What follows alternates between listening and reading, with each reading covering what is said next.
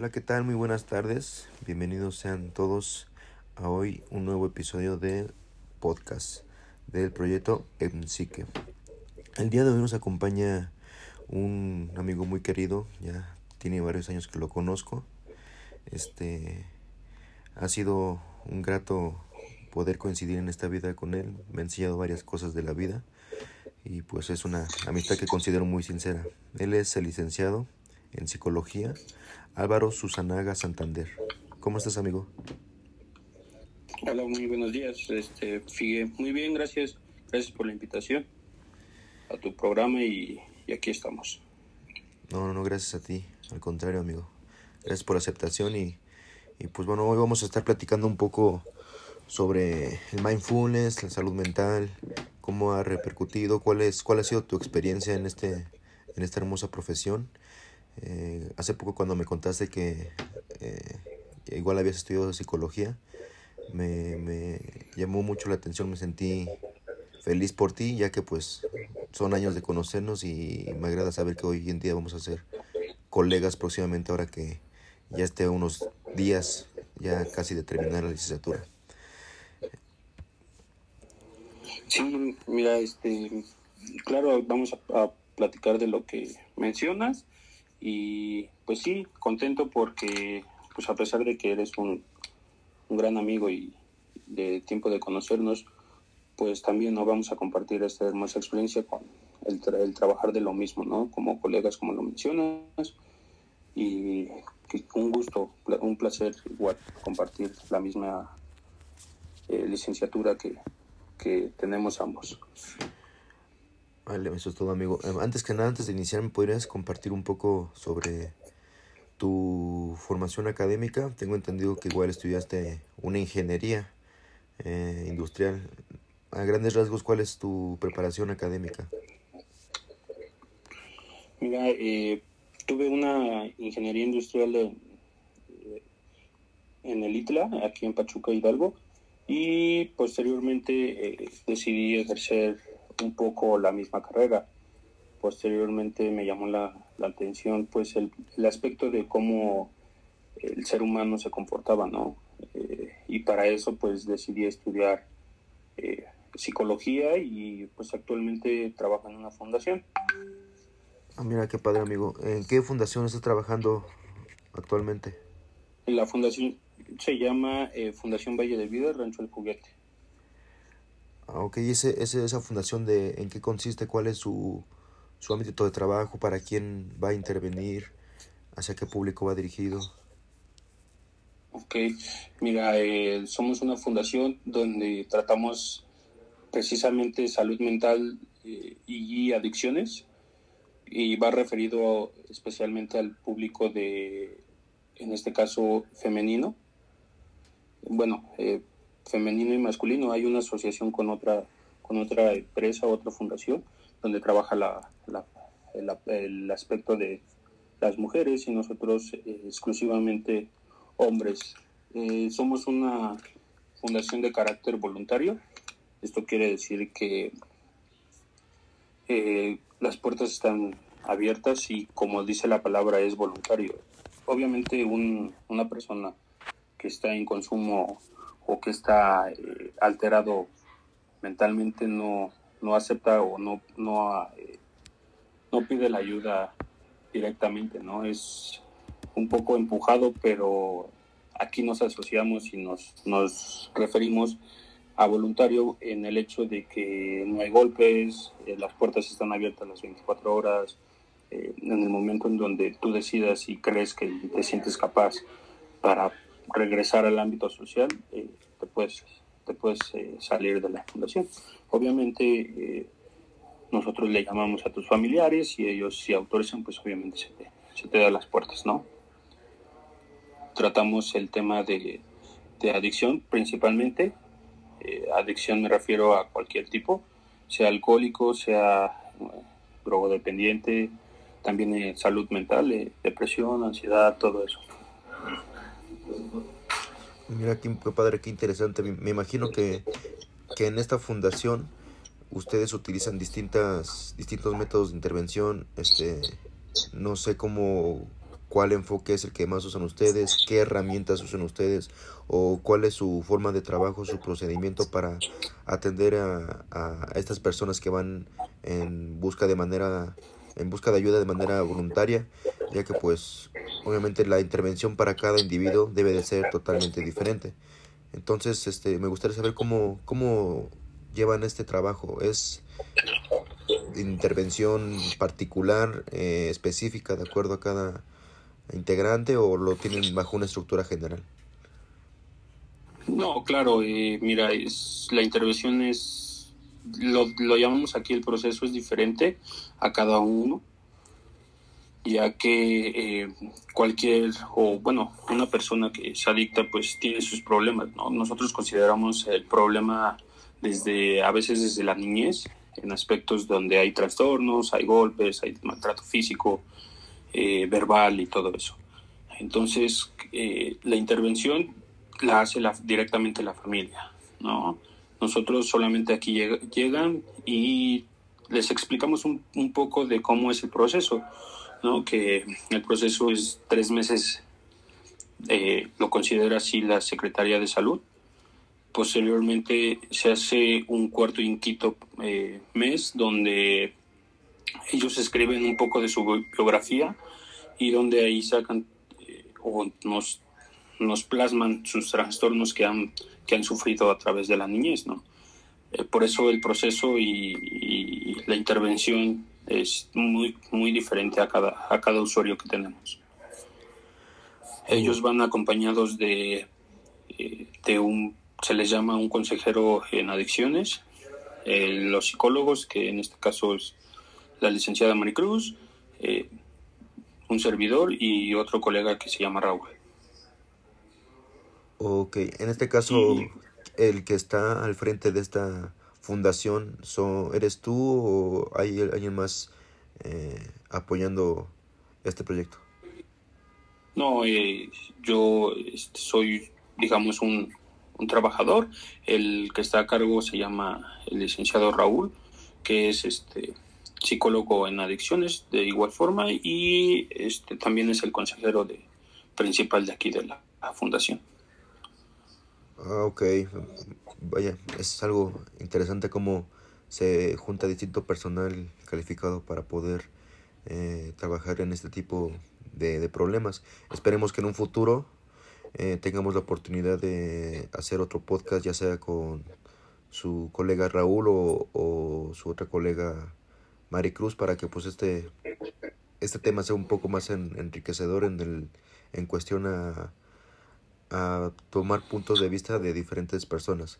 ¿Vale? Y bueno, te comento, te comento esto de formas de intervención, de herramientas, porque nosotros en, en nuestro proyecto que estamos llevando a cabo eh, con apoyo de un docente del Instituto Tecnológico Latinoamericano ITLA, llevamos un proyecto que lleva por nombre MSICE.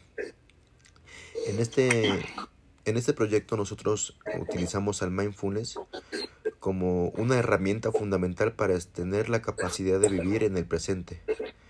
Eh, ya que, bueno, consideramos nosotros que es lo que nos permite recordar a dónde estamos, a dónde queremos ir, eh, qué es lo que queremos superar, aun cuando en el trayecto nos hayamos perdido en, en miles de pensamientos que pues obviamente van a interferir o van a influir en, en nuestra vida cotidiana. Asimismo, nosotros pensamos que sin el mindfulness sería imposible poder observar y recordar la propia experiencia y como tal pues, vivir en este mundo.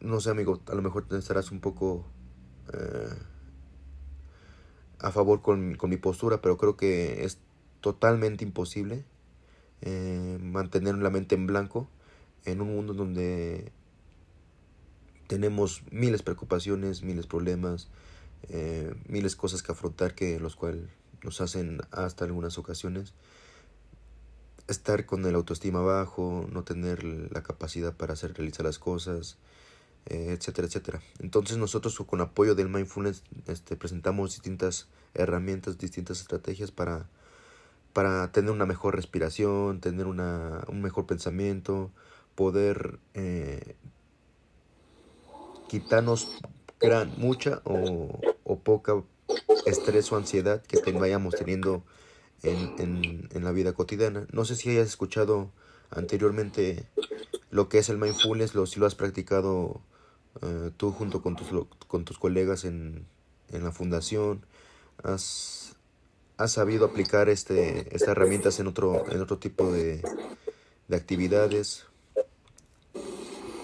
Sí, amigo, mira, eh, precisamente de eso tenemos, eh, bueno, el mindfulness es como, nosotros lo consideramos como una filosofía de vida que la incluye eh, precisamente y conscientemente la, meditación. Y nosotros aquí trabajamos, mira, una actividad directamente que va con, conlleva a la meditación, ¿no? tratamos de, en un momento del día, eh, estar completamente en silencio, estar completamente en paz con nosotros y tomamos esa actividad como para meditar y concientizar eh, el por qué las personas que los pacientes que se encuentran internados aquí en la fundación eh, el por qué están aquí no donde como ya lo mencionas en algunas ocasiones los pacientes lo ocupan eh, para hacer meditación, para bajar la ansiedad, para tratar de, contrarrestar la depresión este, y todo eso. Entonces, eh, llegar a un punto de tranquilidad y de, armonía con ellos mismos. Nosotros, como te menciono, lo manejamos una vez a la semana prácticamente los sábados y hay una actividad muy especial que vamos a un bosque donde realizamos esa meditación. Obviamente una meditación eh, profunda y guiada pues ya tiene que ser, obviamente no, con, con alguien experto en eso y eso es, este, entonces eso es lo que tratamos, ¿no? De, de que ellos estén en paz, que diga, nosotros lo decimos aquí, ¿no? Eh, que alineen sus chakras, ¿no? Eh, para que puedan ah, llegar a ser y tener una capacidad, una oxigenación cerebral, cerebral, perdón, en donde eh, puedan, eh, no se la pueden hacer tan largo la estancia aquí, ¿no? Se la pueden hacer, se pueden hacer un, un, un espacio donde, pues, el chiste es y el principal objetivo de aquí es que ellos salgan recuperados, ¿no? Entonces, nosotros manejamos esa, esa práctica o esa actividad de, meditación, sí lo consideramos, lo consideramos también en las noches, cuando a veces ellos llegan a hacer una oración especial por alguien, por, por, por ellos mismos, ¿no? Entonces ellos están, se llama oración y meditación, y lo realizan ellos en las noches prácticamente. Toca, tocas un punto muy importante y creo que das en das en el blanco al, al pen, bueno, al decir que el mindfulness significa creer que eso va a servir para mejorar la vida, la calidad de vida en ciertos aspectos, pero no implica creer en ideas eh, relacionadas con el dualismo, dioses o la vida después de la muerte. No, claro, eh, principalmente es creer en ti y sí, no tiene ni siquiera una controversia con, con eh, dioses, con religiones, nada de eso.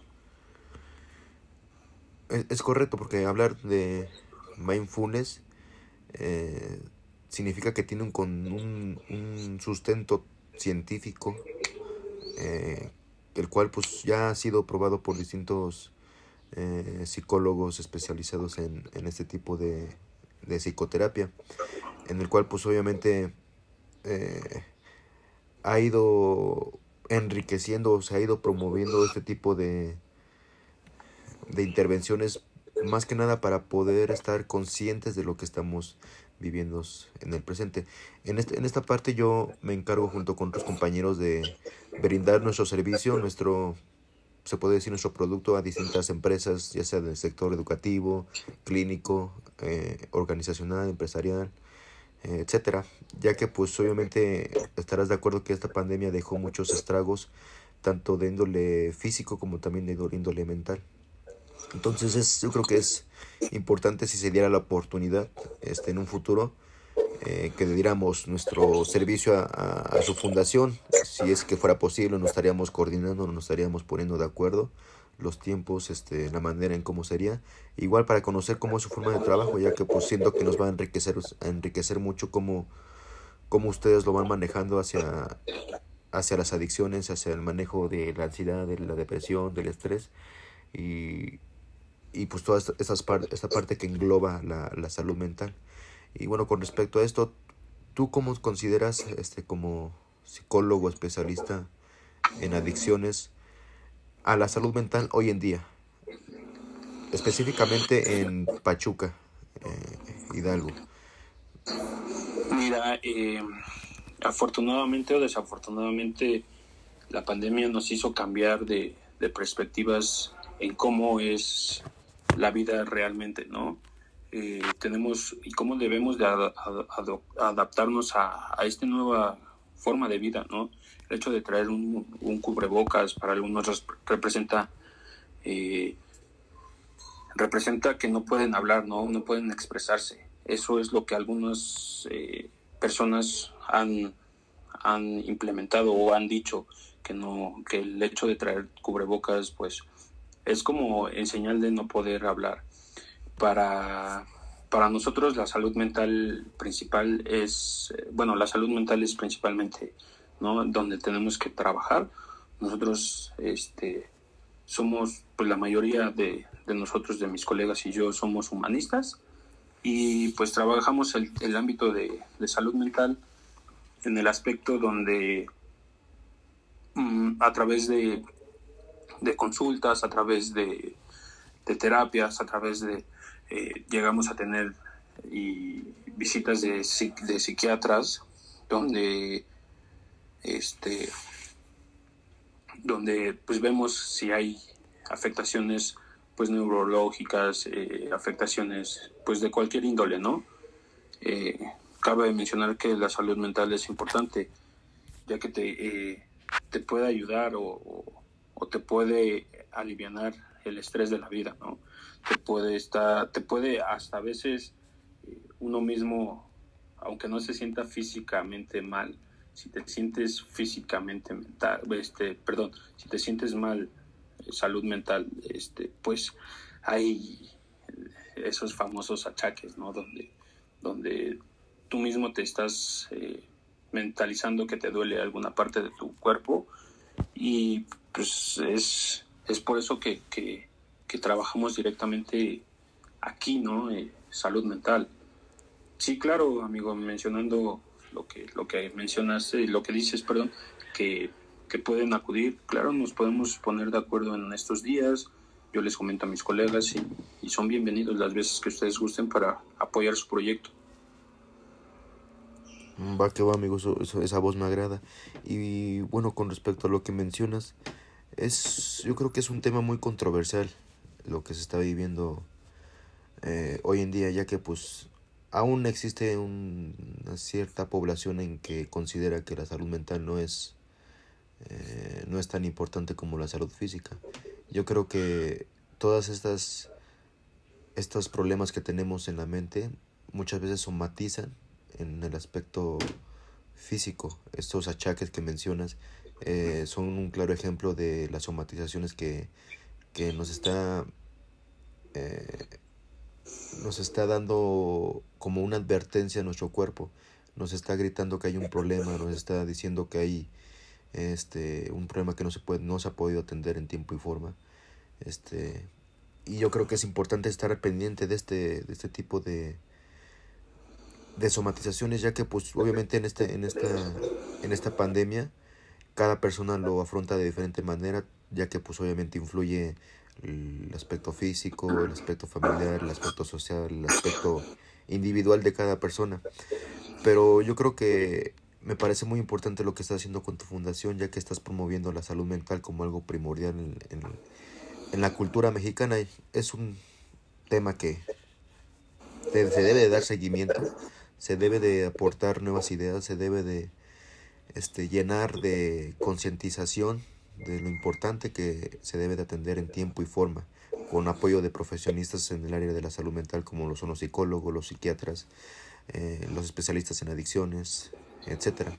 Entonces yo creo que es importante seguir por esta línea de trabajo y si se da la oportunidad en un futuro de intercambiar puntos de vista sobre eh, la salud mental con apoyo de mis compañeros y de tus compañeros, pues será un, un trabajo muy enriquecedor. Y bueno, aquí me salió una, una duda, amigo. ¿Cómo, ¿Cómo surgió esta idea de mezclar eh, una ingeniería con una licenciatura más enfocada en el, en el aspecto comportamental? Porque bueno, estás de acuerdo que son dos carreras totalmente diferentes. No entiendo cómo fue esa unión, cómo fue esa esa manera de, con, de combinar ambos conocimientos. ¿Cómo fue ese proceso? Sí, mira, eh, pues es una experiencia donde, eh, como te dije al principio de, de, la, de la plática que tenemos, que, bueno, realicé un poco de, trabajo o desempeñé mi carrera de ingeniería industrial eh, y me di cuenta que que algunos empleados, tanto como yo y como otros empleados de mi, de mi área, presentábamos eh, a veces mucho estrés, ¿no? Eh, ya sea por el trabajo, ya sea por problemas familiares, ya sea por, eh, pues, X cosa, ¿no? Entonces, no teníamos cómo, cómo expresarlo, no teníamos más que, pues, en puras pláticas con nosotros mismos, ¿no? la licenciada Maricruz, que es mi hermana en este caso, este, pues ella es psicóloga. Entonces de repente ella me decía, no, pues tienes que ir acudir a un psicólogo, ¿no? Tienes que acudir a terapias para que puedas sacar esos, esas, ese estrés, esa, esas traumas que tienes, ¿no? Entonces, eh, pues acudí y acudí a, terapias, acudí con un psicólogo, con un, psiquiatra, ¿no? Posteriormente, este, pues me, surge la idea y, me nace ¿no? el querer ayudar a, las personas. En un principio mi, pues, mi línea era eh, estudiar psicología general para posteriormente ir y practicar nuevamente eh, ingeniería industrial, ¿no?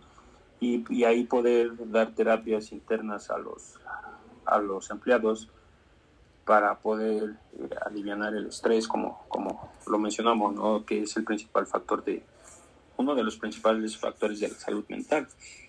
Este, me encuentro y voy desarrollando la carrera y me encuentro con, pues, con la especialidad de, en, adicciones, en humanista y todo eso. Entonces, a través de, pues, lo puedo decir no abiertamente, influyó mi hermana y y pues aquí estoy, ¿no? En lugar de, ser un psicólogo, digamos, lo general, eh, me, me, retribuyo y me, me, voy hacia, hacia humanista, ¿no? Vaya, es algo interesante cómo lo fuiste manejando, tus problemas este, personales y lo fuiste afrontando de una buena manera, tanto así de que pues ya ahora estás teniendo dos licenciaturas, bueno, una licenciatura y una ingeniería.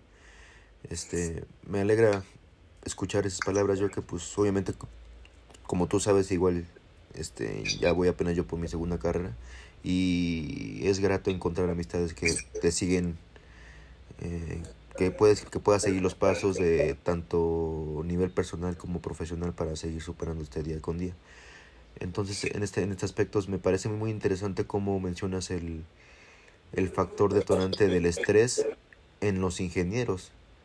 Yo particularmente desconozco cómo, cómo es la forma de trabajo de los ingenieros, pero quiero pensar que tanto que es igual o mayor estresante que estar trabajando en una escuela, en, en cualquier otro negocio particular, porque yo creo que ahí me corregirás tú, amigo, pero creo que los explotan mucho hasta cierta manera, ¿no? Los ingenieros son tengo yo una perspectiva de que tanto los ingenieros como los arquitectos son muy explotados en, a nivel laboral. Sí, claro, eh, digámoslo así, de esta forma que eh, el ingeniero tiene hora de entrada, pero no tiene hora de salida, ¿no? En algunas ocasiones o en algunas empresas, ¿no? ¿Por qué? Porque pues se tiene que hacer cargo de, diferentes áreas, de diferentes tipos de personas, de personal, eh, cómo, cómo es el proceso de cada uno de los de la materia prima que se, que se va ingresando a la fábrica, inventarios, revisión de inventarios, todo eso, ¿no? Entonces, es una frase muy típica en los ingenieros donde tienes hora de entrada, pero realmente no tienes hora de, salida, ¿no? Y en ese aspecto de, de aquí de, de, la psicología, pues es un poco similar, eh, nada más que, digámoslo bruscamente, que el, pues el, el, trabajo te lo llevas a tu casa, ¿no? Es un poco más cómodo, sí, en mi caso personal, porque eh, de repente pues no me da tiempo de terminar algunas actividades que tengo que hacer aquí, me las llevo a la casa y eh, ya las termino, ya le avanzo, regreso al trabajo y, eh, termino aquí las actividades y así es constantemente, ¿no? Entonces, este, sí es un poco menos el estrés de, de en este aspecto, yo lo he visto y te lo cuento como experiencia, pero al final de cuentas eh, las dos cosas y los dos trabajos te generan estrés, ¿no? Y es lo que tratamos de, de, tocar en, en, esta plática que tenemos, ¿no? la salud mental, ¿no? Entonces, ambos, eh, ambos trabajos que, que, yo tengo o que tuve, eh, pues me generaron estrés, me generaron pérdida de, de, peso, me generaron malos hábitos de comer, malos, malos hábitos de, de todo eso, ¿no? Entonces, este, al final de cuentas, pues los dos te generan estrés, ¿no? El estrés es, pues es global, ¿no? No hay persona que conozca que no genere estrés, ¿no? Es, es algo correcto lo que dices. Todas personas tenemos, llegamos a tener estrés y ansiedad en algún momento determinado de nuestras vidas, así como también es que todas las personas tienen problemas. Pero bueno, y aquí entra una frase que donde quiera que voy siempre trato de implementarla y siempre trato de compartirla con, con mis seres queridos y con mi familia y amigos en, en general, eh, en el cual se dice en que todas las personas en este mundo, absolutamente todas, tenemos problemas. Sin embargo, lo que nos hace diferente a los demás es el cómo reaccionamos ante esos problemas. Aquí tenemos de dos sopas, o nos derrotamos, nos quedamos tirados en el en el suelo nos rendimos o aprendemos de ello y salimos adelante. sí, no, muy, muy buena la frase donde mencionas que pues lo afrontas o, te quedas eh, tirado en él, ¿no? O te quedas embarcado en él. Definitivamente, eh, cualquier persona tiene problemas, también es eh, un punto de vista de cada persona de cómo poder atacar ese, ese tipo de problemas que tiene, ¿no? Y pues lo recomendable y, en lo personal a mí me ha ayudado pues es acudir a un psicólogo, ¿no? En este caso, pues aunque sea psicólogo, yo tengo mi terapeuta todavía y, sigo acudiendo, ¿no? Sigo acudiendo, sigo sacando el estrés, sigo sacando de, de repente mis, mis ataques de ansiedad, ¿no? Como lo mencionas, sigo eh, mencionando y sigo este, tratando de cambiar mis hábitos, ¿no? Mis hábitos, ya sea de sueño, de alimenticios, de todo, ¿no? Para, para generar y para poder eh, oxigenar bien mi cerebro, ¿no? Bueno, entonces aquí estaremos de acuerdo en que el mindfulness sí tiene una gran relación tanto en el ámbito empresarial, en la fundación en adicciones en la que actualmente estás trabajando, así como también obviamente en la psicología, ya que pues obviamente están muy relacionado a los temas, es tanto a nivel mental como también a nivel físico, ya que ahorita acabas de mencionar que se debe de oxigenar el cerebro para tener un buen rendimiento y el mindfulness es igual uno de los tantos beneficios que, que tiene la práctica es el de mejorar la respiración, mejorar la circulación de la sangre, este, hacernos conscientes de lo que estamos haciendo en el momento presente, eh, poder asimilar y enfrentar esos problemas de manera adecuada y obviamente tener una iniciativa para poder afrontar esos problemas con apoyo de un profesionista en el área de la salud mental. Yo creo que poco a poco debemos de estar eh, quitando esos estereotipos de ir al psicólogo es para locos, porque la verdad es que no es así, es ir al psicólogo es de gente que es que está consciente de que debe de mejorar eh, su rendimiento mental y por ello necesita un apoyo de un profesionista. No va al psicólogo solamente eh, las personas que se catalogan malmente como locas, porque no es así. Debemos de poco a poco de quitar esa cultura de, de ir al psicólogo es de locos, porque son cosas totalmente falsas, son cosas que debemos de, de estar erradicando poco a poco. Y bueno, como lo mencionas, yo igual eh, tengo mi psicólogo de cabecera que me ha ayudado mucho a afrontar distintos problemas, tanto personales como familiares, este, profesionales.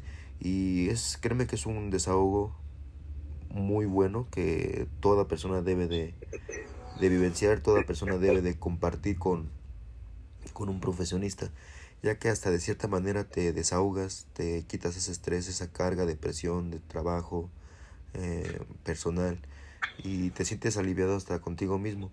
Es igual lo que busca el, el mindfulness, alivianarte de todos tus problemas, de todos tus eh, estrés, de toda tu angustia que vayas teniendo a lo largo de, de tu vida. Sí, claro, eh, es, tocas un punto, ¿no? Donde donde mencionas que llegas al punto donde eh, todo es tranquilidad, todo es paz y vas concientizando los problemas que tienes, ¿no? Y vas buscando, aunque no estés pensando realmente eh, o con los ojos abiertos, estás pensando por dentro, ¿no? Eh, ¿Qué problemas tienes? ¿Cómo los puedes ir solucionando? El estar solo, el estar platicando contigo mismo te ayuda demasiado, ¿no? Y es lo que principalmente busca eso, ¿no? La, la, el mindfulness, ¿no? Estar en un paz, en una, un estado mental eh, contigo mismo, donde puedas platicar contigo, donde te sientas, donde sientas lo que dices, ¿no? Eh, aumentar la respiración, sentir la respiración, sentir cómo, cómo llega eh, o cómo corre en algunas ocasiones la sangre a través de tu cuerpo, ¿no? Estar en tranquilidad contigo. Sí, es, es correcto. Y bueno, aquí pasando la, último tema de diálogo, eh, aquí yo te preguntaría, amigo, eh, ¿crees que es posible o es, crees que sea factible implementar el mindfulness en todos los sectores? Hablamos del sector empresarial en su momento, eh, particularmente conozco lo que es el sector educativo. Ahorita me estás mencionando lo que es el sector de las adicciones. ¿Consideras que es favorable implementar el mindfulness en todos estos sectores? Eh, fíjate que mm, yo tuve esa experiencia, ¿no? Yo te lo te, respondo con esa experiencia, ¿no? Eh, a través de que estuve practicando la ingeniería industrial y, posteriormente la psicología, eh, yo llegué a una conclusión donde nosotros como seres humanos tenemos que tener un tiempo, un lapso de tiempo de tu vida, de tu día, de tu mes, de tu semana, de tu año, donde puedas estar tranquilo, donde puedas eh, tener esa paz que te mencionaba hace un, momento. Y pues por supuesto no eh, el llegar de tu casa y, hacer meditación practicar eh, el mindfulness en tu casa te ayudaría no yo sí estaría de acuerdo en donde se tendría que aplicar en todas las ramas no tanto laboral, tanto empresarial como dices, eh, aquí, ¿no? En, el ámbito de, la, de las adicciones, este, educativa, ¿no? cualquiera eh, nos ayudaría o ayudaría a la gente en eso, ¿no? En salir, en relajarse, en quitar el estrés, en, en cualquier lapso de tu día, ¿no? Eh, para que yo cuando hago la meditación, posteriormente digo que comienza un nuevo día, ¿no? Sean las 12, sean las 3 de la tarde, en cuanto hago meditación, yo pienso que, que comienza un día diferente porque pues veo, ¿no? Veo, estoy más relajado, me siento más tranquilo, ¿no? Ya no tengo ese estrés, ya no tengo esa frustración, ya. Entonces eh, comienza un día nuevo, a partir de, ahí, ¿no? Y, veo las cosas y mis problemas de, forma diferente. Entonces yo sí, yo sí apoyaría que la práctica implementara en todos los sectores, ¿no?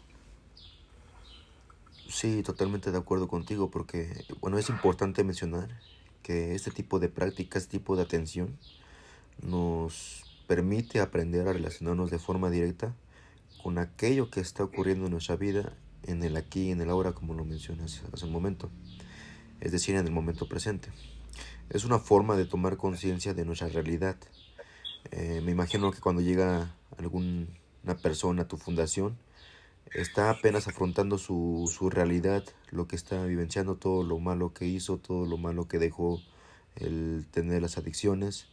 Y es momento de llegar a afrontar esa realidad para darnos una nueva oportunidad de trabajar conscientemente con nuestro estrés, con nuestro dolor, nuestra enfermedad, nuestra pérdida o con los desafíos de, de, de nuestra vida en general en contraposición, obviamente en contraposición, una vida en la que no podemos, ponemos atención en lo que nos encontramos más preocupados por lo que nos ocurrió, por lo que aún no ha ocurrido, nos conduce al descuido, al olvido, al aislamiento, a reaccionar de manera automática y desadaptativa. Sí, claro. Eh, la forma de vida que tenemos actualmente aquí en Pachuca, pues es muy similar a la de la Ciudad de México, ¿no? Eh, mucho movimiento, mucho eh, trabajo, de repente este, tráfico, ¿no? Entonces, todo eso pues te va generando frustraciones y, y eso, ¿no? Lo que mencionas. Entonces, eh, pues yo pienso que en cualquier momento del día puedes hacer esta práctica, ¿no? Puedes comenzar con 10, 15 minutos, posteriormente una media hora y así sucesivamente hasta que tú sientas que ya, que ya dominas esta práctica, ¿no? Sí, obviamente debemos atenderlo de forma integral en todos los aspectos de la persona, tanto cuerpo, mente y espíritu, para que de cierta manera desarrollemos una mayor capacidad de afrontamiento, eh, abriendo las puertas hacia nuevas posibilidades, eh, nos invita a vivir una vida de manera plena, plena y en el momento presente. Y pues bueno amigo, este, ya, estamos llegando a la parte final de este pequeño pero significativo podcast. Eh, ¿Te parece si ahorita a lo largo de, de nuestra conversación por vía WhatsApp nos compartimos nuestras redes sociales? Este, este, este podcast se va a subir a nuestro, a nuestro Spotify eh, te vamos a compartir unas páginas de Instagram, de Facebook y así sucesivamente para que eh, podamos compartir esta experiencia en, en, las distintas redes sociales. Eh, nos estaremos poniendo de acuerdo con tu hermana y, o, y tu colega para ver la posibilidad de realizar otros podcasts en otros días. Eh, creo que este podcast en particular fue muy significativo para mí. aprendí nuevas cosas de, de tanto en el sector empresarial, las fundaciones, cómo lo manejan ustedes, teniendo un enfoque humanista. Eh, me parece interesante cómo lo están llevando de manera particular eh, las intervenciones sistemáticamente eh, guiadas por profesionales en el área de la salud mental. Y pues bueno, me gustaría a grandes rasgos, no sé, algo que, que quieras comentar. Mm, no, amigo, pues igual un placer, ¿no? Cuando recibí la invitación me, de verdad me alegró mucho el, hecho de que me tomaras en cuenta, ¿no? Me da gusto que, que estén teniendo este, este pequeño proyecto que se puede convertir en un gran proyecto para poder ayudar a, a muchas personas, ¿no? A través de, de estos podcasts que, que estás realizando. Eh, y pues gracias por la invitación una vez más y claro, eh, mis, mis colegas, yo platico con ellos y y adelante se puede hacer eh, las pláticas que, que, hemos tenido como el día de hoy, ¿no? Sí, igual de, de igual forma veremos si existe la posibilidad de que tengamos una una práctica en conjunta para poder llevar nuestro proyecto a, a tu fundación y, y, viceversa, o sea, compartirnos población para que este esta rama de la psicología vaya creciendo de mejor manera, que la gente vaya conociendo más el trabajo que estás realizando tú como también por nuestra parte. Y, y yo creo que sería importante dar pauta a tener conocimiento no solamente eh, de mi proyecto, sino también de, de, tu proyecto acerca de las adicciones. Este, tu población me parece muy interesante porque creo que el mindfulness quedaría a la perfección ahí con, con los individuos con los cuales estás trabajando, tener esa conciencia de todos los errores que han cometido, pero todos esos errores deben de quedar en el pasado y estar trabajando constantemente en el momento presente en lo que ahora quieres cambiar, ahora quieres, ahora a dónde te quieres dirigir y de qué manera lo quieres superar. Claro, amigo, eh, nosotros estamos en disposición y, y, sería un placer, ¿no? Que, esta pequeña fundación donde tratamos de ayudar a las personas adictas se una a un proyecto como el tuyo, ¿no? Sí, claro. Y bueno, para cerrar este pequeño podcast, vamos a narrar una frase de un autor que en particular me, es de mis favoritos de la práctica del mindfulness, el cual dice, hay que ser conscientes de lo que nos provoca malestar o ansiedad. No son los eventos, sino cómo vinculamos las emociones a estos. El autor se llama Jonathan García Hailen. Bueno, sería todo. Muchas gracias por tu presencia, por tu asistencia. Espero que hayamos aprendido juntos mucho y hayamos generado un nuevo conocimiento que nos haga ser mejores profesionistas. Y esto sería todo por el día de hoy. Gracias, Figueroa. Nos vemos pronto. Gracias, amigo. Espero que estés muy bien y que tengas un, un excelente día.